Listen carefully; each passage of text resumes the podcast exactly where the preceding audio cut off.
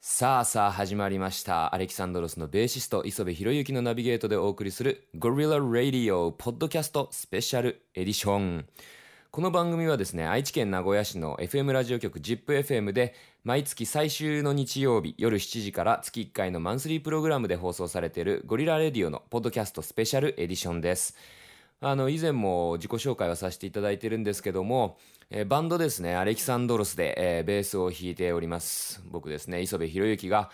まあ、あの日清市出身なんですよねなので、えーぜひぜひ、まあ、地元でラジオできたら幸せだなと思ってたところに白羽の矢を立てていただきましてですね、えー今名古屋の ZIPFM でマンスリープログラムをこのこうやってナビゲートさせていただいているとご縁ですね本当に楽しんでやらせていただいておりますで、その ZIPFM で放送されている僕の番組ゴリラレディオなんですけども、毎月気になることをテーマに設けてですね、まあ、あの、俺が気になっていることをリスナーさんに教えてもらおうじゃないかということで、電話だとか、あと最近は Zoom でつないで、えー顔を見ながら、まあ、もちろん聞いていただく方には声だけしか伝わらないんですが、俺はそのリスナーさんと顔を見ながらですね、こう喋ると。結構ね、あの、打ち解けて話せるのかなと思って、Zoom 気に入ってるんですけれども、まあ、そういう風にしながら俺が知らない情報をいろいろこう教えてもらったりとかゆるくまあた楽しく話していければなというコンセプトでやってる番組ですねで今回第2回でございます2回目今回のテーマは磯部博之をオンライントラベルで旅行気分にということですね、まあ、ご時世的にですねあんまり、まあ、海外もね本当に行きづらいし国内ですらちょっとまあ気を使うということなので、まあ、せめて気分だけでも旅行を連れてってもらえないかなということで全国各地のリスナーの皆様からですねおすすめの観光地スポットとか、まあ、そこにまつわるいろんな情報をですね教えてもらってます。はいで、このゴリラレディオ、ポッドキャストスペシャルエディションのですね、その放送時の模様を再編集したもの、これをお届けするポッドキャストの特別番組ですね、ポッドキャスト編ということでお送りしております。では、早速ですけれども、磯部博之をオンライントラベルで旅行気分に、まず1人目の情報提供者の方とつないでいきましょう。どうぞ。こんばんは。アレキサンドロスのヒロです。はじめまして。お名前いただいてもいいですかはい、北海道のともよと申します。ともよさん、はい、今日はありがとうございます。はい、よろしくお願いします。すごい緊張してます。緊張するよねてか電話はさ俺もやったことあるんですけどはい、こうやってズームで顔見ながら話すのってなかなかないからはい、ねなんかでも電話よりこっちの方がいいかもしんないなそうですね。なんか表情が見えると、ね話しなんかやすいです顔見ながら話せるそうだよね、はい、今あれ札幌にお住まいですかはい、そうです。札幌に住んでおなりるほどます。なるほどもともと札幌出身はい、札幌の近くの近隣のああなるほ町ど出身です。はい、なんかおすすめの場所じゃあ早速ですけどはい、どこかあるかね北海道まあ北海道いいけどねすごいいいもう分かって る行きたいもん俺も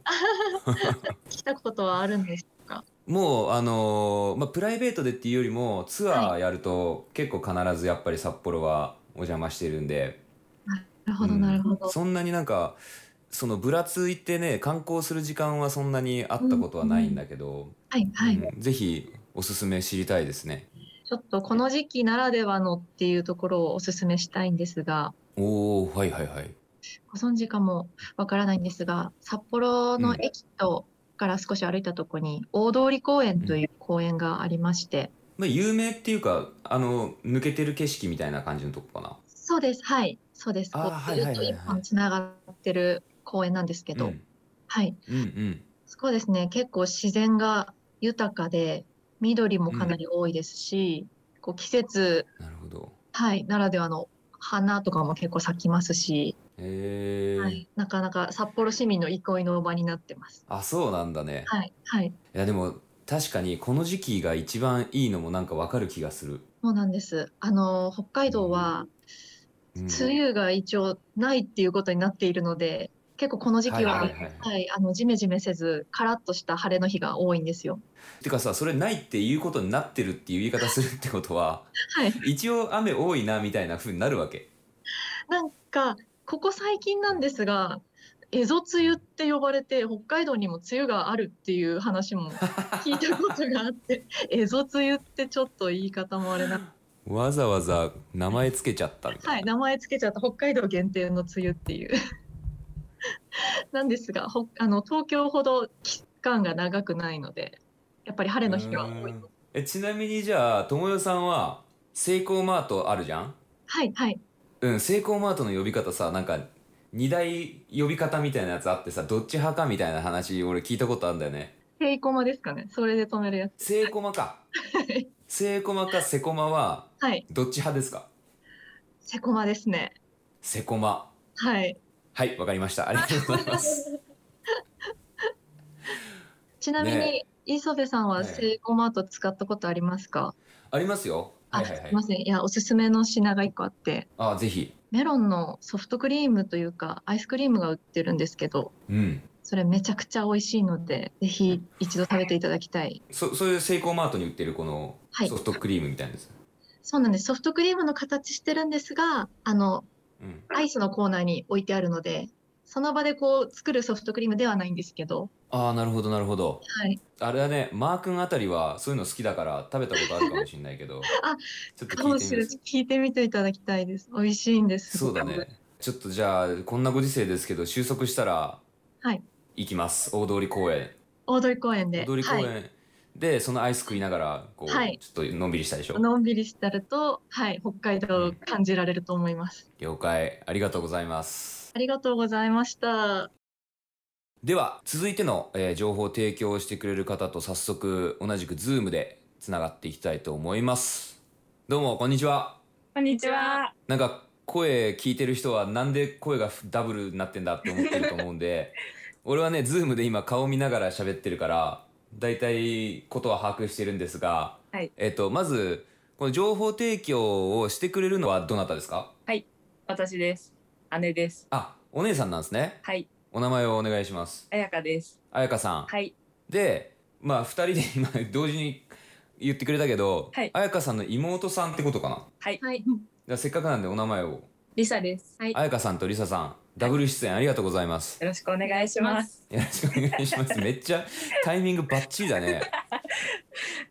あれどちらのおすすめをしてくれるんでしたっけ？えっ紹と、介してもらっていいですか？私が、が住んでる福島県の会津にある東山温泉、庄助の宿滝の湯っていう温泉と、あと大内宿っていう観光スポットがあるんですけども、そこをおすすめうん、したい。おー会津はい。会津若松みたいな。あ、そうです。会津若松にあります。で、大あーな津るほど宿は下郷町にあります。この二つは近いのかな？近いと思います。へえ。これなんか温泉ってことだよね。あ、そうです。なんでこれなんで有名とか何が有名とかあるの？えっと、温泉は福島県温泉がいっぱいあるんですけど、うんうん。ここの温泉はなんかあのたまたま行った焼き鳥屋さんの店長さんが、なんか温泉ソムリエ俺持ってるんだって言って、おすすめしてくれたのマジがここの温泉で、それで行ったのがきっかけなんですけど、知ったきっかけが最高だわ。すで に俺焼き鳥好きだし。そうなんです。で、滝が隣にあるんですけど温泉は。うん。だから滝の音を聞きながら温泉に入れて日本酒も福島県結構有名なんですけどそうだよね。はい行ってすぐに、になんかウェルカムドリンクが日本酒でうおー何種類かあの氷に瓶が冷やしてあって飲み比べができるんですけどそれで飲みはあーやばいやつだな、 いそれで美味しいと思ったやつを夕飯の時うにん選んで飲めます。最高だねで美味しいお酒を飲みながらそのうん温泉に使って疲れが取れるのと、あとうんうんここで食べれるご飯もこう地元の食材うをん使ったものが食べれるんですけど、うんとうん馬刺しがすごく美味しくてなんかそれも日本馬酒に刺したまらんなそれもすごいおすすめです磯部さんにお酒に合いますなるほどはいまあそうだね間違いないなそれな じゃあ次のおすすめこの、えっと大内塾は、なんかタイムスリップしたみたいなこう空吹き屋根の建物がいっぱいあるところなんですけど、なんか昔えーの江戸と会津をこう結ぶ宿駅だったところみたいで、そこの建物が残っててお土産屋さんというか飲食店だったりこうおせんべい売ってたりするんですけどそこでなんかネギを箸の代わりにして食べるお蕎麦がすごく有名でそれをねはい俺多分テレビで見たことあってあはいはい、い。これねマジで一生に一回絶対やってみたいって思ってるんですよ、ぜひえこれあれでしょネギもかじっていくやつでしょ、そうですネギをかじりながらそばを食べるんですけど先にネギ食べ過ぎちゃうと、こう最後困るのああでいい感じで救えない調節して もらうとこれへえやりたいぜひぜひ、うんなるほあどとはなねんか各お土産屋さんはのうん店員さんが、お母さんたちというかおばあちゃんたちがやってるんですけどすごいあったかくて、うん方う言んとか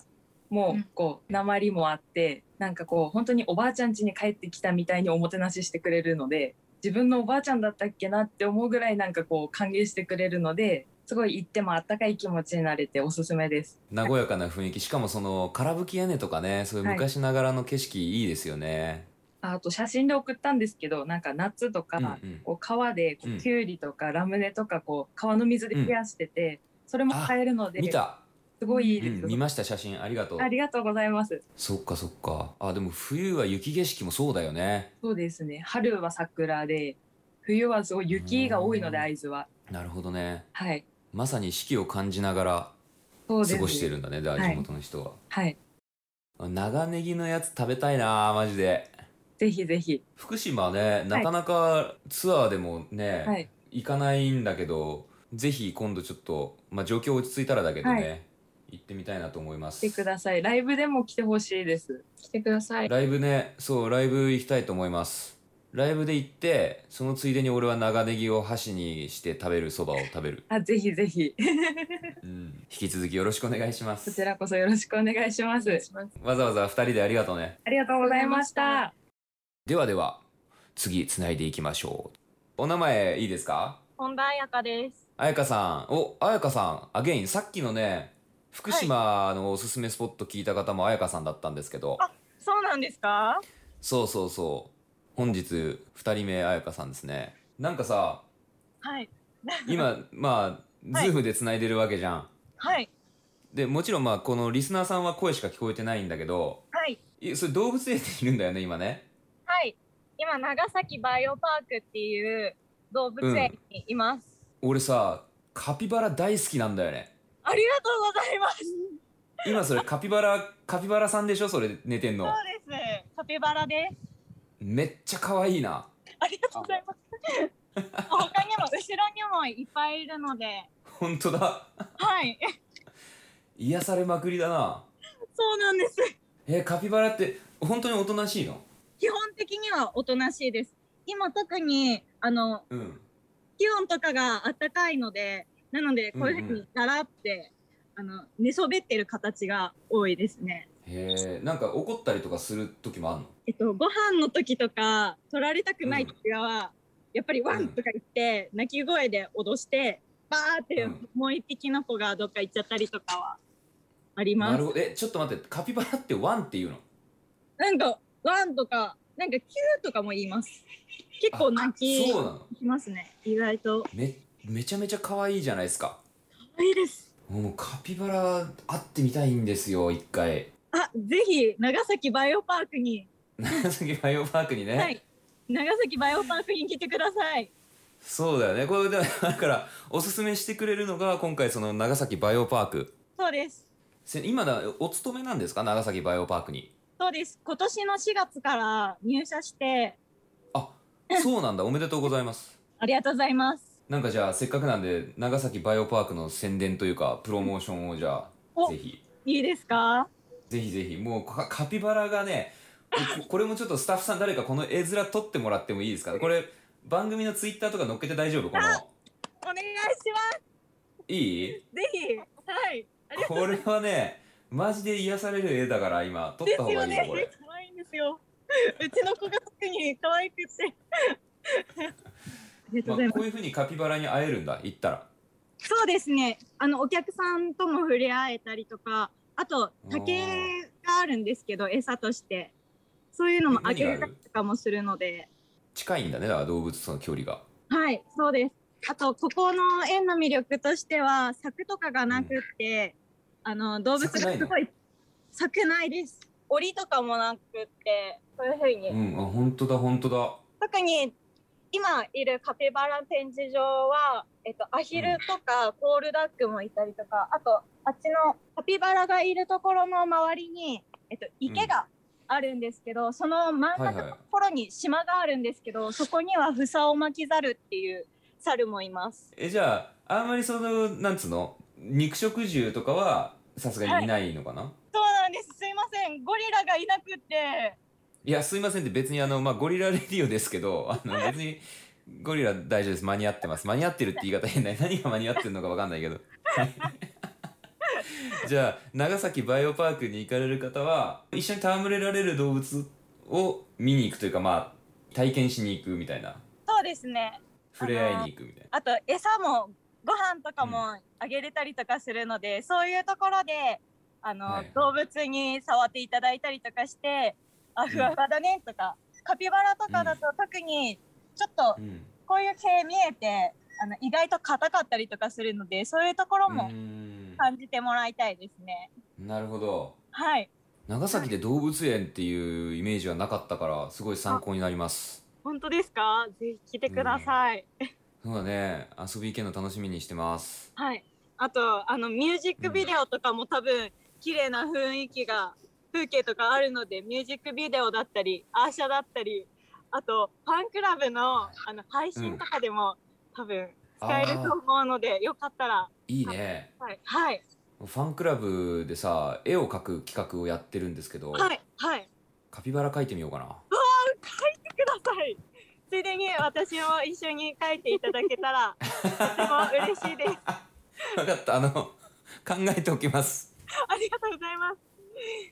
素晴らしいあれありがとうね本当にはい、楽しかったですありがとうはい、こちらこそありがとうございました。えー、まあめちゃくちゃ今回盛り上がってますがついに次で最後の情報提供者となりますけれどもつないでいきましょう早速どうもこんにちはこんにちは。お名前いいですかえっと田中みよりです。みおりさん、はいどうもアレキサンドロスのヒロですお願いします。お願いしますえー、っと沖縄県はい、沖縄でえっとでも出身が兵庫県なんですよ。ああなるほど大学進学をきっかけに沖縄に来たって感じです。そうなんだね今はえっともうずっとじゃあ沖縄に住んでてあはいあっていうか大学生なのかなはい、大学生です。今三年生です。で那覇市ではないんだよねあこれ多那分覇ではない。那覇からだいぶ離れてます。北の方ってこと真ん中らへんです。だから車で三十分ぐらいです那覇まで。なるほどなるほどじゃあおすすめの沖縄県おすすめの場所はい聞いていいですかはい、私がおすすめするのは花風バンタっていう場所です。花風バンタえー、聞いたことない沖縄の言葉で「幸せ岬」っていうんですけど、はいはいもう超海が綺麗です沖縄の海はねもうやっぱいいよ ねやっぱ住んで3年経ってもいいもんだよねやっぱねはいもう地元と比べたら余計に綺麗に見えます、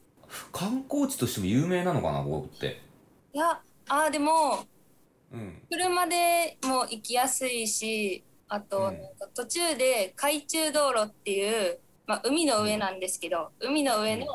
橋を渡っていくんですねその岬まで岬までうんうんでその途中がめっちゃ綺麗でうんああきっと観光の方もいらっしゃると思います。やっぱ沖縄行ったらねこう海が綺麗なところはぜひね行きたいもんねはいあ海と空の境界線わかんないぐらい青いはい、もうなんか、この前行った時がすっごい天気良くって、なんかもうほとんど障害物もないんですよ、景色に。あーあらなるほどねブワーって海わーっと、はい、もうなんか360度海うみたいん、な感じ。そうなんだ俺さウユニ塩湖ってわかるああ、わかります、はい。空が映ってる、はい、なんか鏡みたいになってるとこですよ。あそうそうそうそう行きたいなって思ってるんだけどさ日本から24時間ぐらいかかるらしいのねそしたら俺このカフバンタでいいかもしんないね どうぞぜひ来てください。まだそっちの方が行きやすいしいや本当に綺麗なんだろうしね、はいまあ、ウユニ塩湖の代わりにとかやったらちょっと失礼だからあれだけど代カフーバンタはでもそうね沖縄もライブでも行ってるし、まあ、旅行でも何回も行ってますけどこっちの方カフーバンタ初めて聞いたかもな行くとしたら大体もうめっちゃ上上の美ら海水族館とかうんうんうん逆にめっちゃ下の那覇の方とかに大体分かれちゃうので確かに真ん中の方もぜひ来てほしいですそうだよねあれ金ってあるじゃん